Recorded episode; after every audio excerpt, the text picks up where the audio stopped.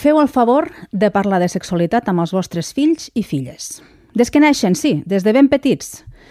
Resulta que és millor fer-ho abans d'hora que fer tard. Parleu-ne amb normalitat i quotidianitat, com qui parla del temps, de les festes d'aniversari o de la pau al món. Feu com vulgueu, o millor dit, com pugueu, amb el to i les paraules que us facin sentir més còmodes, però de debò, pel bé de les criatures vostres i del vostre entorn. No mireu cap a una altra banda i parleu de sexualitat amb la canalla.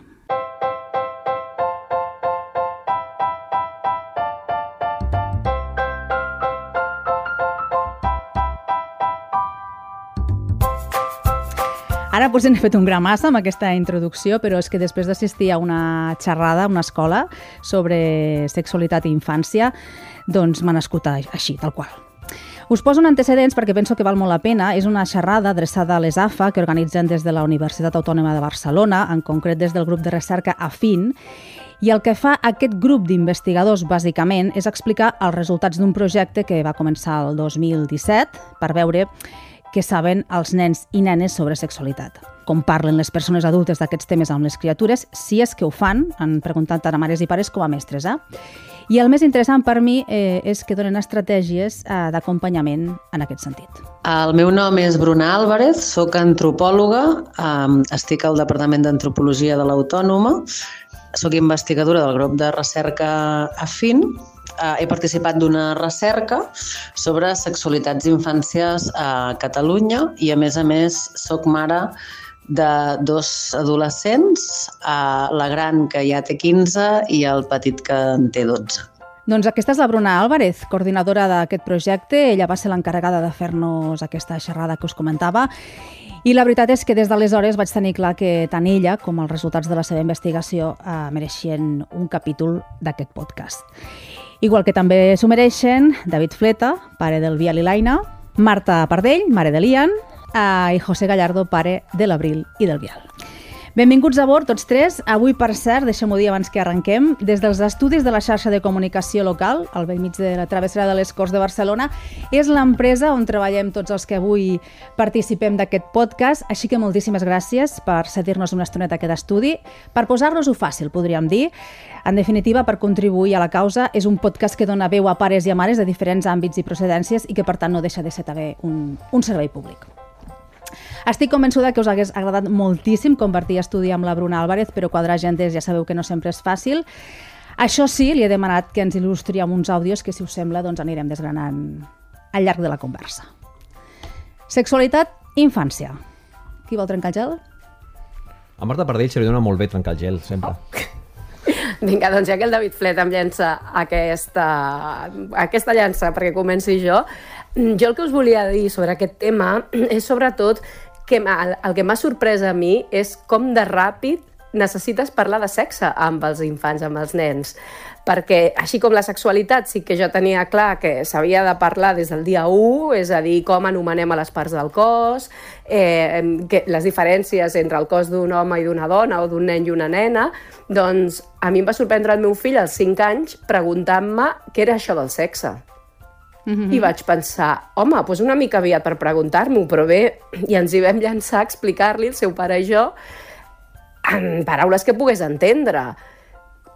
I llavors el que li vam explicar és que el sexe és un joc, que juguem els adults, que ho fem per divertir-nos i que serveix per altres coses, que ja li explicarem més endavant perquè ja eren una mica més complicades d'explicar amb la idea de parlar-li més endavant de reproducció, però que davant de tot era un joc i que ell no podia jugar encara que quan fos més gran.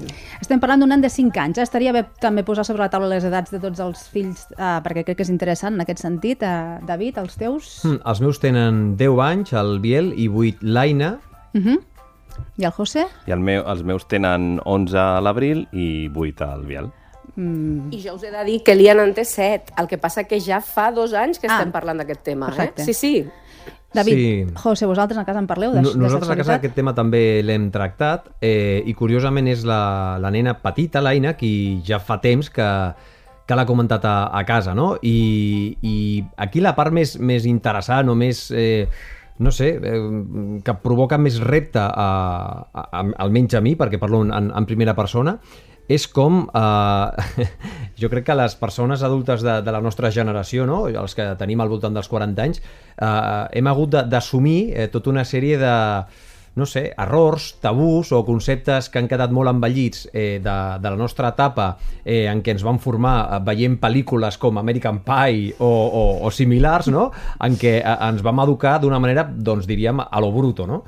I clar, naturalment aquesta no, no, no és la manera correcta eh, jo vaig tenir uns pares que eh, amb els quals podia, podia parlar i de fet vam parlar eh, sobre, sobre sexe, però mai posant el desig en el, en el, en el centre. Eh, es parlava del desig més com un concepte, uh -huh. que estava allà, que surava, però, però no, no l'encaraves, com acaba de dir la, la Marta, dient que eh, el papa i la mama tenen sexe per divertir-se, per passar-ho bé, per, perquè fa goig, Eh, clar, nosaltres això no, no, ho vam, no ho vam assumir d'aquesta forma quan érem, quan érem petits.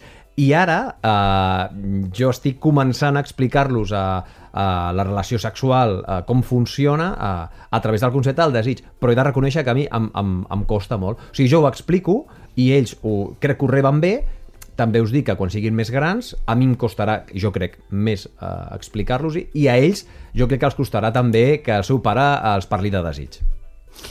Doncs en el meu cas, no sé, jo com el, el, el terreny de joc eh, en el que em moc sempre és l'educació amb humor, eh, precisament el, mm, el posar l'humor al centre de, de tota l'educació, l'educació sexual forma part de, de també d'això.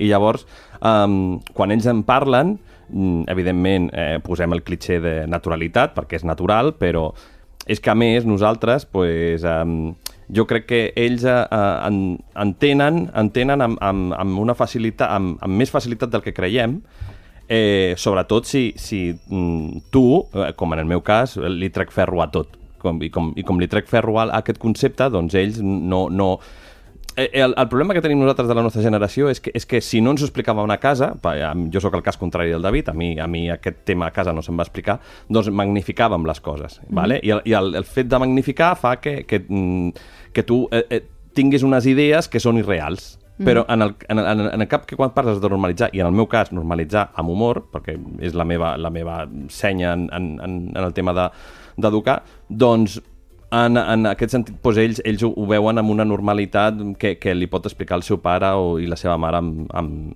sense, sense, cap, eh, sense cap tabú. El que sí que és veritat que, clar, eh, s'ha d'anar gestionant aquest discurs a mesura de, a, a, a l'edat que, que, que es té cadascú. Evident, no el mateix el que m'està explicant, la, el que m'està preguntant la, me, la meva d'11 anys, d'11 anys que, que el, el meu petit de 8. Però a banda d'això, tampoc, tampoc estem fent un, un gran castell sobre el, sobre el tema. Correcte. I aquí l'edat és clau, eh? L'edat és clau i, de fet, eh, una de les preguntes més freqüents que en aquestes xerrades, ens deia la Bruna, sempre sorgeixen, és quina és l'edat idònia per començar a parlar de sexualitat amb els fills. I la resposta és sempre la mateixa. Eh? Les reaccions són diverses, eh, ens deia ella, eh, sorpresa, perplexitat, incredulitat, eh, incomoditat, Eh, però la resposta és sempre la mateixa, que és això, des del minut zero, des que neixen. Eh, com deies tu, suposo, mm. José, cada edat en el seu, amb la seva justa mesura, no? en el que ells demanen, perquè molts cops, no sé si us ha passat, però eh, hi ha nens que pregunten per què m'està passant això? Perquè eh, ells estan experimentant amb el seu cos, amb 4, 5, 6 anys, i és fàcil que us preguntin ah, doncs, eh, per què tinc una erecció o per què que noto a la panxa. No sé si us ha passat, no sé si els vostres fills us han preguntat directament què m'està passant ara mateix. Mm, a mi en concret, uh, potser algun cop sí, eh? però um, cada vegada que hem parlat d'aquest tema ha estat més eh, perquè normalment és que l'Aina arriba, arriba a casa de, de l'escola i, i, i riu, i riu perquè té, té alguna idea o ha sentit alguna cosa o han parlat amb les amigues i, i et fa una pregunta que té a veure amb, el, amb la qüestió del sexe. I, i e, e, ella ja directament ho encara amb, amb, amb aquest humor que deia, que deia el José, perquè per ella fa, fa gràcia. I, i quan ho tractem és com que ella s'adona que, que, que això no és, és un tema que, mm, per molt que vulguem fer-lo normal, no, no és normal. Ella detecta que hi ha coses que, que no són normals. Ella detecta un pudor, ella detecta unes vergonyes, ella detecta uns tabús, ella detecta unes fronteres... És a dir, eh, ella sap que quan anem a la platja, eh, en el nostre cas no anem a platges nudistes i, i, i ens tapem la part dels genitals. Llavors, eh, els nens i les nenes tenen això interioritzat també des de petits, perquè l'educació també és, és, és això, és el, les coses que no els hi expliques, no? Llavors, eh, moltes vegades nosaltres encarem aquest tema a partir de les rialles de l'Aina i, i això ajuda, ajuda a, a normalitzar. Mm -hmm. Mm. Marta? Mira, jo el que trobo és que, eh, dei- dèiem, hem de començar a parlar de sexualitat des del minut zero i es comença parlant de sexualitat, per exemple, la meva idea que l'he aplicada és no fent servir mm, paraules que no toquen, és a dir, subterfugis. Per tant, el penis és un penis, la vulva és una vulva, els pits són pits... Mm, Si tu tractes amb normalitat, ells ho repeteixen amb normalitat, però després arriba un punt que surten de casa, que van a l'escola, que socialitzen, i clar, no tothom utilitza els mateixos termes hi ha moltes, eh, molts eufemismes no? per, per referir-se als, als genitals. Llavors, sí que em passa una mica el que li passa al David, que llavors arriben i ara el meu fill li dona per dir el pitu. Dic, però quin pitu? No, això és un penis. I jo t'he ensenyat a dir penis amb total normalitat. No, doncs és el pitu i ens fa gràcia.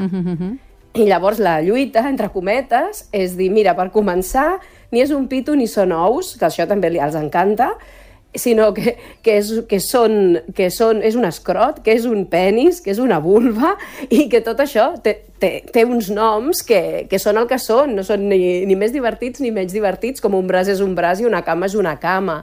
I després, sobre això que comentaves, David, de les platges nudistes, a nosaltres ens ha passat aquest estiu d'anar a una platja que era mixta que estava barrejat una mica tot.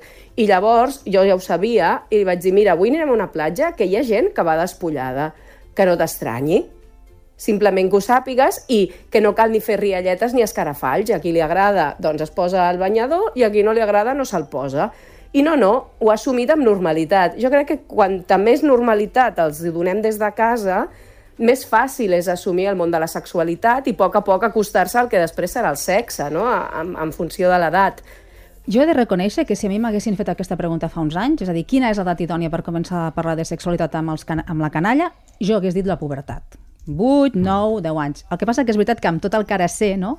doncs està clar que mm, era un error perquè es veu que si esperem massa, no? una mica, i ho estem eh, explicant ara, és a dir, com ho estem demostrant, el que fem és contribuir alguna- d'alguna manera a perpetuar el tabú, no? i el més important, la desinformació, que és pitjor encara, i podem posar en risc, des del meu punt de vista, eh, la relació de confiança eh, amb els fills. Escoltem, si us sembla, el que diu la Bruna en aquest sentit i ho comentem. La sexualitat és un tabú, eh, sobretot quan ho vinculem amb la infància. És a dir, nosaltres ens pensem la infància com asexual, és a dir, que la infància no té sexualitat, això genera tot un, un buit d'informació que els infants um, es troben doncs, que, que no hi poden accedir o que hi accedeixen per vies um, bueno, doncs com són el grup de parts, les pantalles o en els últims 10 anys doncs, tot el que és um, internet i el que es poden trobar per internet de contingut sexual explícit i pornografia. Clar, perquè al final el que fem mirant cap a una altra banda, doncs d'alguna manera és dir-li als nostres fills que d'això a casa eh, no se'n parla, que busquin altres fonts d'informació a fora, que, que ja sabem que no són ni fiables ni, ni, ni recomanables, com, com dèiem ara, la influència de les pantalles o del porno. Sí, Sí, sí. sí, és, és llançar-los al mar sense que sàpiguen nedar primer, eh? Que és una cosa que literalment no faríem mai, els apuntem a cursos de natació i en canvi amb sexualitat, amb sexe, una mica la tendència va a tu mateix. I, i això és que in, in, indubtablement vindrà. És que no, no... Per tant, millor, millor mm, que tingui la, la seva primera informació a, amb els seus pares i després... Després jo, jo m'ho suposo que eh, encara mm, cap de nosaltres eh, té, té un nen que, que, que ha començat a, a, a, a, a volar sol, o com a mínim que tingui unes amistats fora del, del nostre àmbit. Però al final aquella informació li arribarà tard o d'hora, li arribarà. Per tant, tot el, tota la base que tingui des de casa ja és una cosa que com a mínim eh, algú que vingui de fora ja no, ja no, li, ja no li ficarà al cap. I això jo crec que és el més Tu, important. tu creus? És a dir, tu posaries la mà al foc perquè cap dels nostres nens... Quin és el que té més edat? El, el, la teva? La La, meva. la gran del José. Sí. Uh, quan has dit que tenia? 11. Perdó? 11.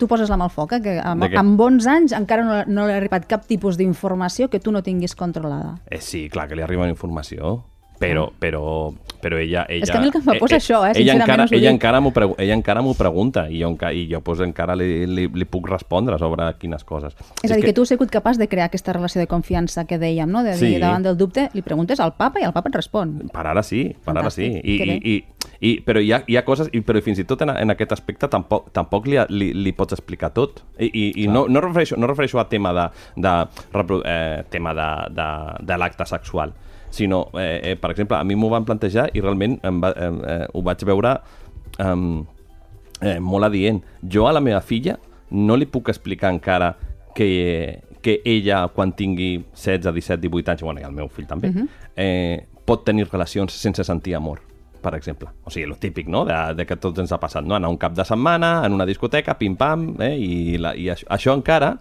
no li pots explicar a ella. Bueno, li, li, has, li has d'associar encara que l'acte sexual és un sentiment. És que no deixa de ser-ho. Bueno, però, No però, cal que sigui amor, però pot ser desig, com deia abans el David, i això és però- el que ens costa però- a vegades Sí, explicar. però tu no li pots expli explicar encara a, a, a ells que... O sigui, ells encara relacionen uh, l'acte sexual amb un sentiment, vale? Mhm. amb un sentiment més o menys durader, però un sentiment. Eh, clar, tu encara no li pots dir, mira, quan, quan siguis gran, podràs anar a discoteques, co- trobes un noi, eh, i, i el diumenge pel matí no fa falta que, que, el- que el truquis, no? Això és difícil. Això, jo, això, jo, jo, jo això, o sigui, eh, mm, jo sé, sí que ho he desvinculat de, de, de l'amor, o sigui, jo ho he centrat molt en el tema de, o sigui, en dos conceptes, que són el desig, i el desig pot implicar amor o pot no, no implicar-lo, Correcte. i, i també el tema de, del consentiment, Aquí que aquí jo. és, és la cosa que a mi em preocupa més, Aquí anava jo. Eh, perquè, o sigui, i, i per això els hi dono tant, bueno, intento donar-los informació en aquest sentit, no? De dir, vosaltres, eh, o sigui, eh, tu et toques si tu vols, ningú que tu no vulguis no et pot tocar. Això Correcte. és així de que això és una regla d'or, no? Eh, el que passa és que jo sí que estic molt amb el José, amb el tema que jo crec que els pares i, i, i, i les mares el que, el que hem de fer és com donar-los unes guies. Jo crec, eh? O sigui, jo, jo mm, ass assumeixo de manera rotunda que, que, que el meu fill i la meva filla eh, tindran moltíssimes més converses, però infinitament més eh, sobre sexe i sobre desig i sobre amb, amb els seus parells, amb els seus companys i companyes, que amb el seu pare. Però eh, el seu pare i la seva mare el que intentem és això, és posar al centre el consentiment, el desig, el, el gaudir, el respecte, l'empatia, però això són unes línies mestres. Després, eh, la, la, la via del tren pot anar per on vulguin ells, i anirà per on vulguin ells, i, i, i, per, i per la relació que tinguin amb, les seves, amb els seus companys i companyes. Eh, per això, clar, a mi el que, el que em costa és la cosa concreta, o sigui, jo, jo puc parlar a, a, gran, a grans trets, puc marcar unes línies, però la cosa concreta jo crec que és el que diu el José, després ells i elles ja aniran fent i volaran, i, mm.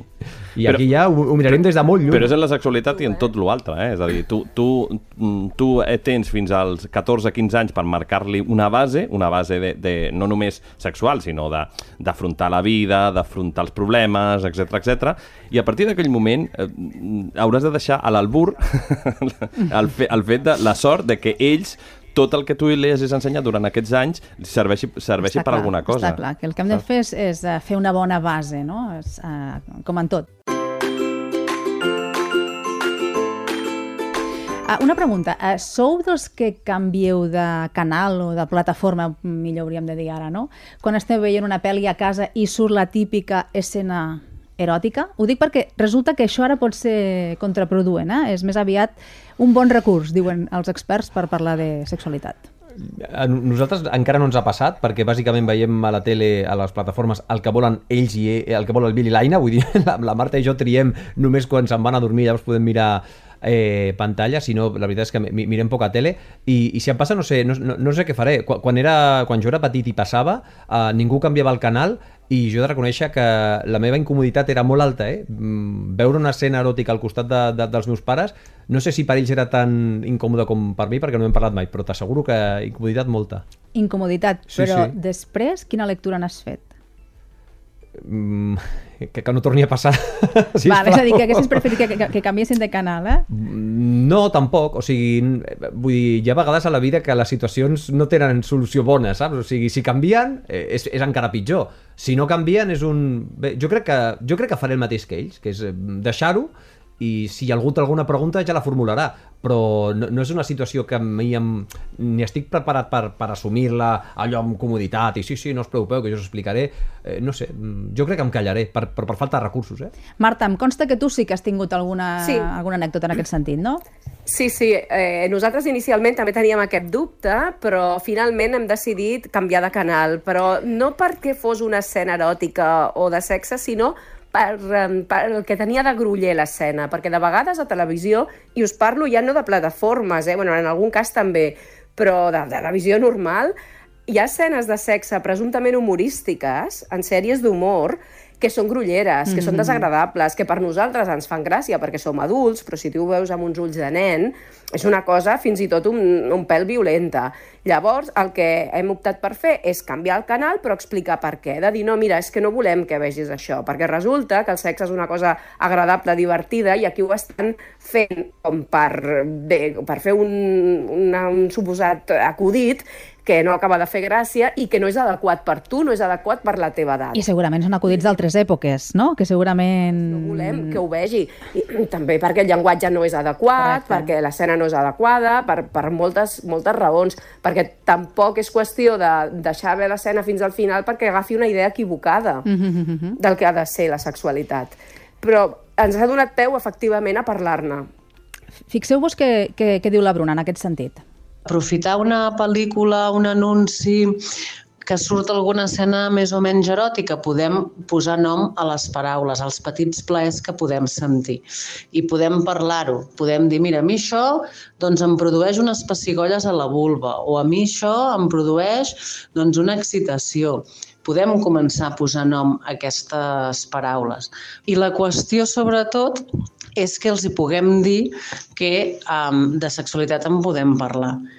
Mm, però no dient els hi podem parlar de sexualitat, però llavors quan surt una escena eròtica a la tele apaguem la tele o els hi tapem els ulls. Quan fem això, el que els estem dient és això no és per tu um, i, i també els estem transmetent el missatge de això um, no, no en podem parlar a casa. Llavors, una manera seria podem canviar el canal si és que allò um, és el que ens fa sentir còmodes i és el que creiem que hem de fer, però li podem explicar.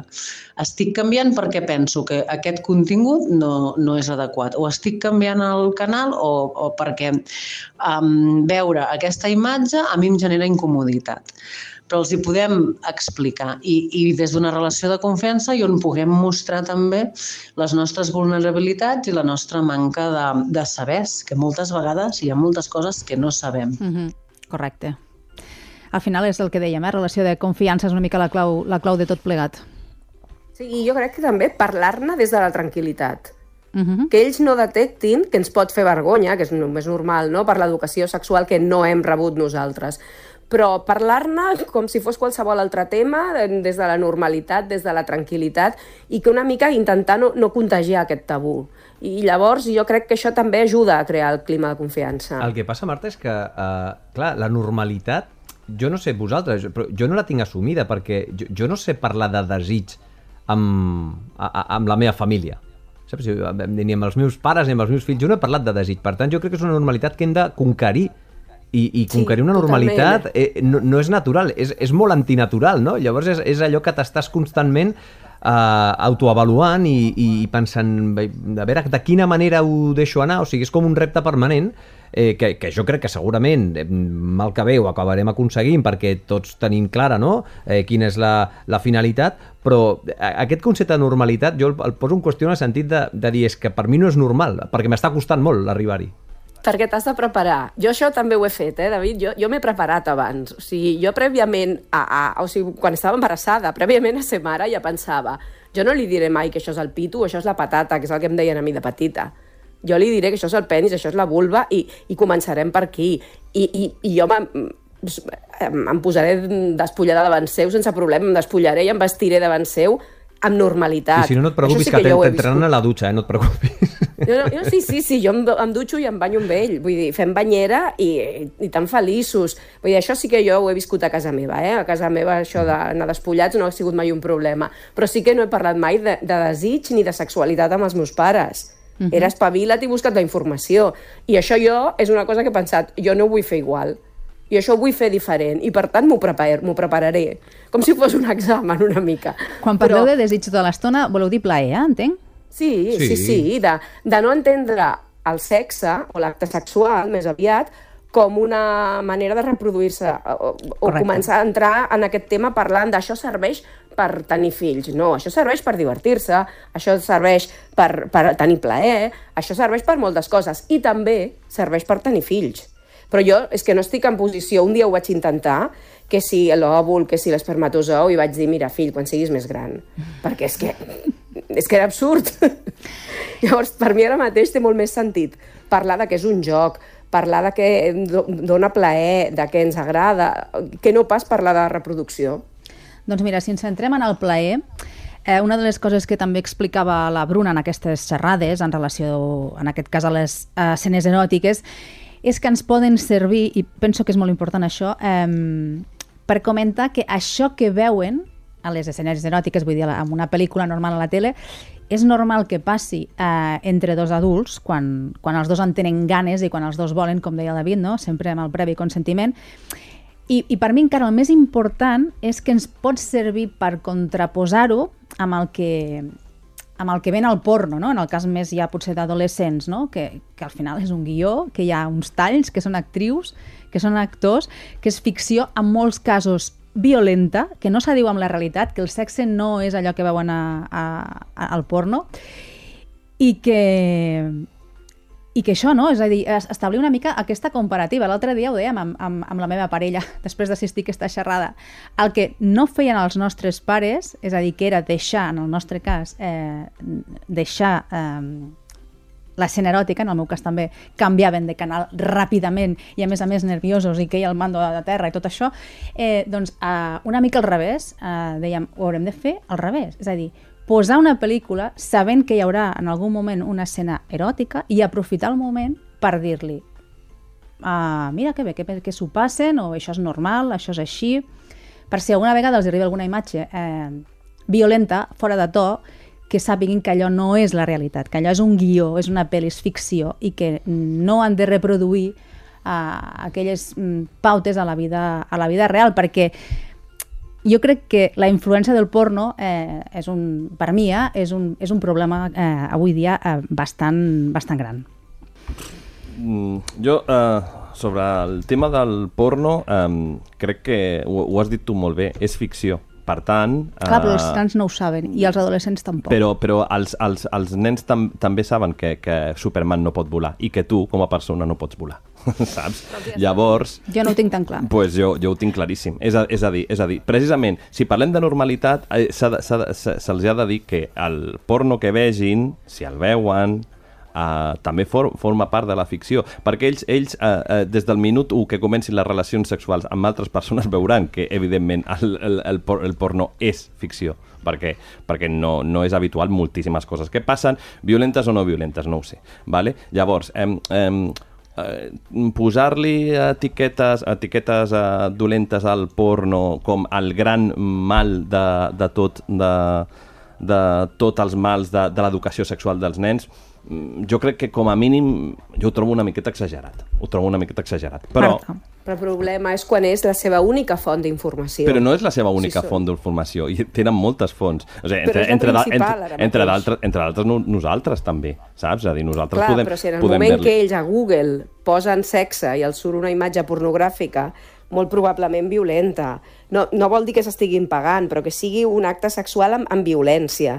Eh, doncs, I de submissió, uh, sobretot de submissió. També submissió, els pot condicionar a pensar ah, és que l'acte sexual és això i es fa així si no tenen la informació adequada, si no hem parlat prèviament amb ells, si no se n'ha parlat també a l'escola, si no és si no forma part d'un discurs general. Si Clar, és tot tabú jo... i ningú diu res i, i la teva font d'informació que és Google vas i, i et mostra això, mm. doncs estàs en aquesta època de sobreinformació resulta que estàs limitadíssim en aquest sentit. Jo vull creure, vull creure eh, per posar una mica entremig de, de, de, de, dels dos, jo vull creure que una persona, un nen, una nena que ha estat educat o educada en, en, en, en el concepte de l'empatia, del respecte, eh, en, en àmbits que van més enllà del, del sexe, jo vull creure que quan vegi una escena uh, porno uh, violenta eh, sabrà mm, distingir que això no s'ha de fer. Correcte. El És que- problema, per mi, és eh, aquell nen o nena que no ha rebut aquesta educació amb empatia, basada en la pluralitat, en el respecte, i a mi em sembla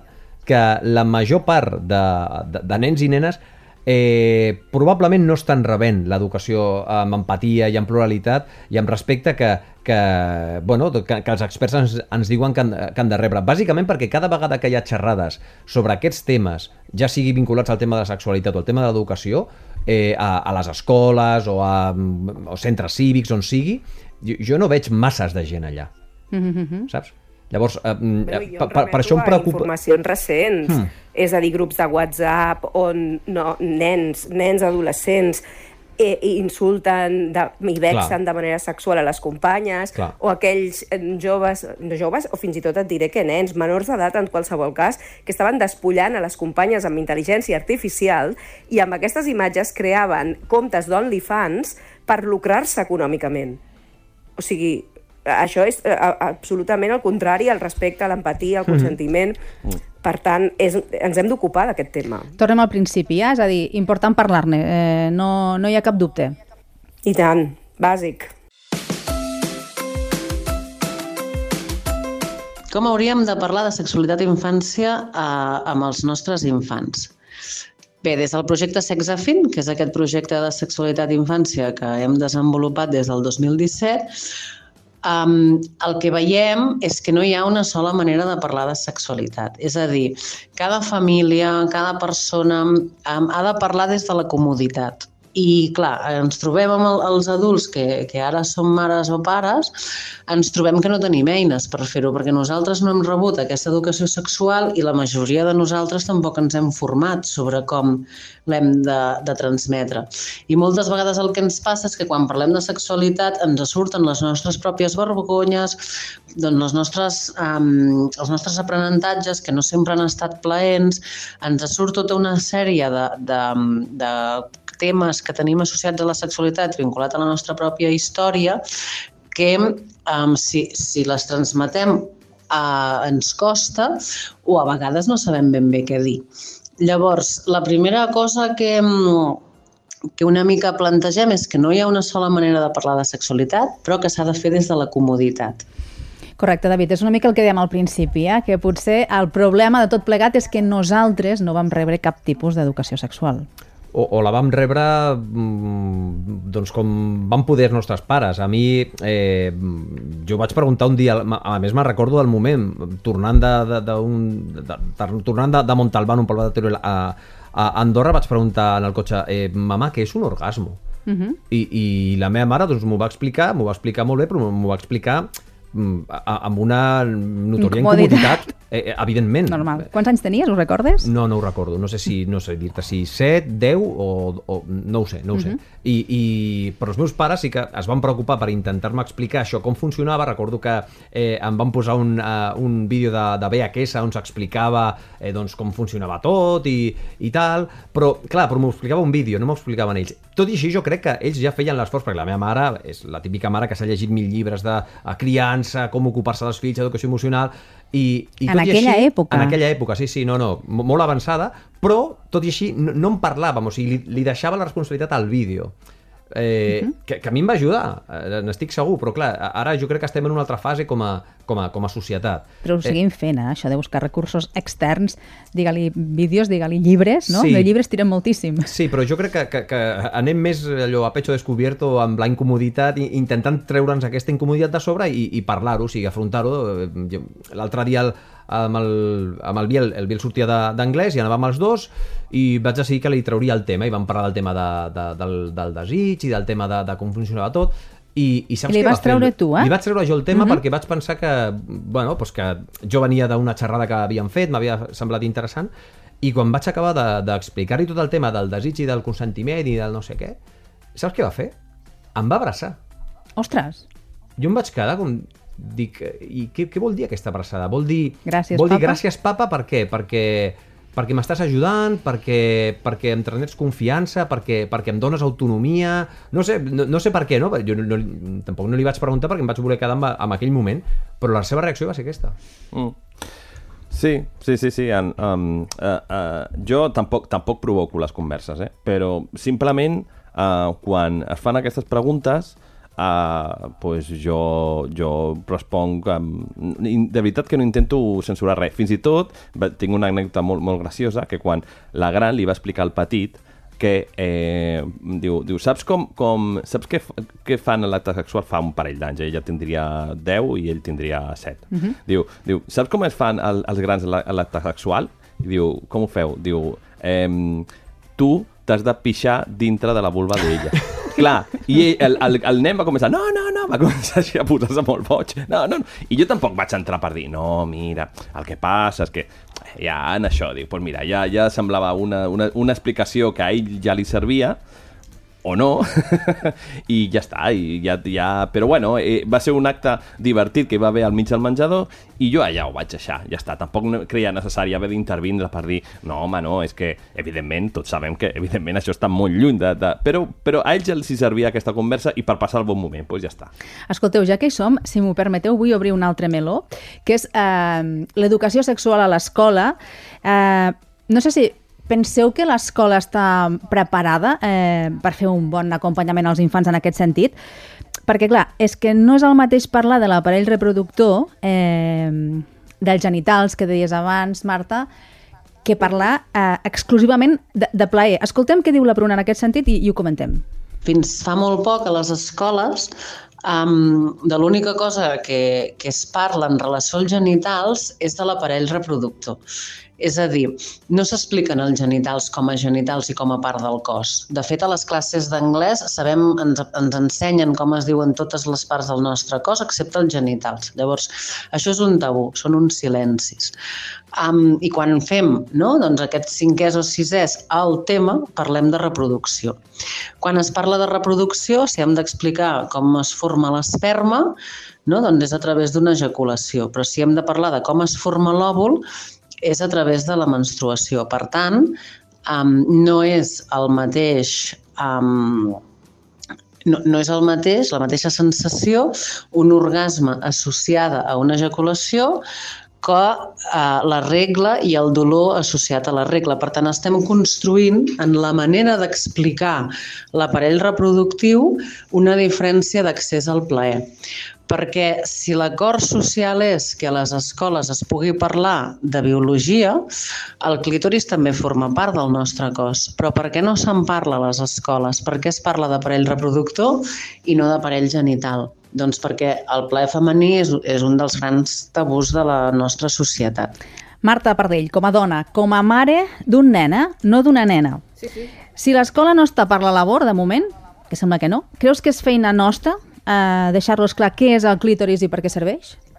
Doncs molt em temo que sí, perquè pel que estic escoltant, l'escola no ha canviat gaire en aquest sentit de quan hi anava jo. És a dir, quan ens ho van explicar nosaltres, ja era així, t'explicaven la reproducció i els genitals en funció de la reproducció. De fet, acabo de caure, que és veritat, que mai no ens van explicar on era el clítoris o per què servia. Per tant, sí, haurem, haurem de substituir-ho nosaltres o suplir-ho o lluitar com a pares i mares, com a famílies, perquè l'escola s'impliqui i perquè l'escola aquest discurs comenci a variar i sigui doncs, més, més ampli, es parli, es parli de sexualitat, es parli de reproducció, però també es parli de plaer i de, i de biologia femenina, masculina i que no falti res en Fic... aquest sentit. Vull dir, és l'altre cavall de batalla que podem obrir. Fixeu-vos que nosaltres mateixos en aquesta conversa hem caigut exactament en el mateix parany. Hem parlat de penis, hem parlat de vulva, però ningú ha parlat de clítoris. És veritat. Mm, jo mm, estic bastant d'acord amb el que acabem de sentir, però amb una diferència, amb un petit matís, i és que eh, a la meva escola no es parlava de plaer femení, però tampoc de plaer masculí. O sigui, a, a nosaltres no, ens van explicar tampoc. que el penis, el penis no era un òrgan de plaer, era un òrgan reproductor.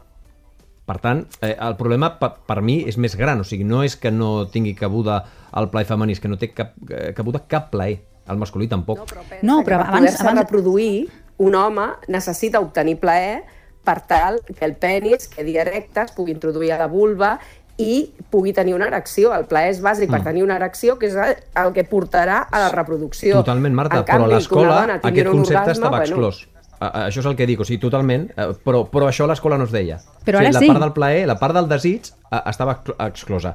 Ara, ara eh, jo recordo que mm, a la trobada que vam tenir amb, amb els professors de, de la meva filla petita, en aquest cas de, de l'Aina, vam preguntar, jo vaig preguntar de quina manera abordaven eh, el concepte de la- de l'educació sexoafectiva i, i ens van explicar que, que, que sí que, que, que el tractarien durant el curs i que, i que seria un element, un element important que estaria basat també en el consentiment i eh, jo vaig quedar bastant, bastant tranquil perquè crec que, com en tantes coses, aquí depèn molt de quin profe et toca. Sí. Si et toca un profe que això ho vol tractar, que, que no té mm, cap problema, que és valent fins i tot, t'ho diria, perquè de vegades eh, hi ha segons qui que pot dir no, no, al meu pare tu no li par ai, al meu fill tu no li parlis ni de penis, ni de vulves, ni de plaer, ni de res.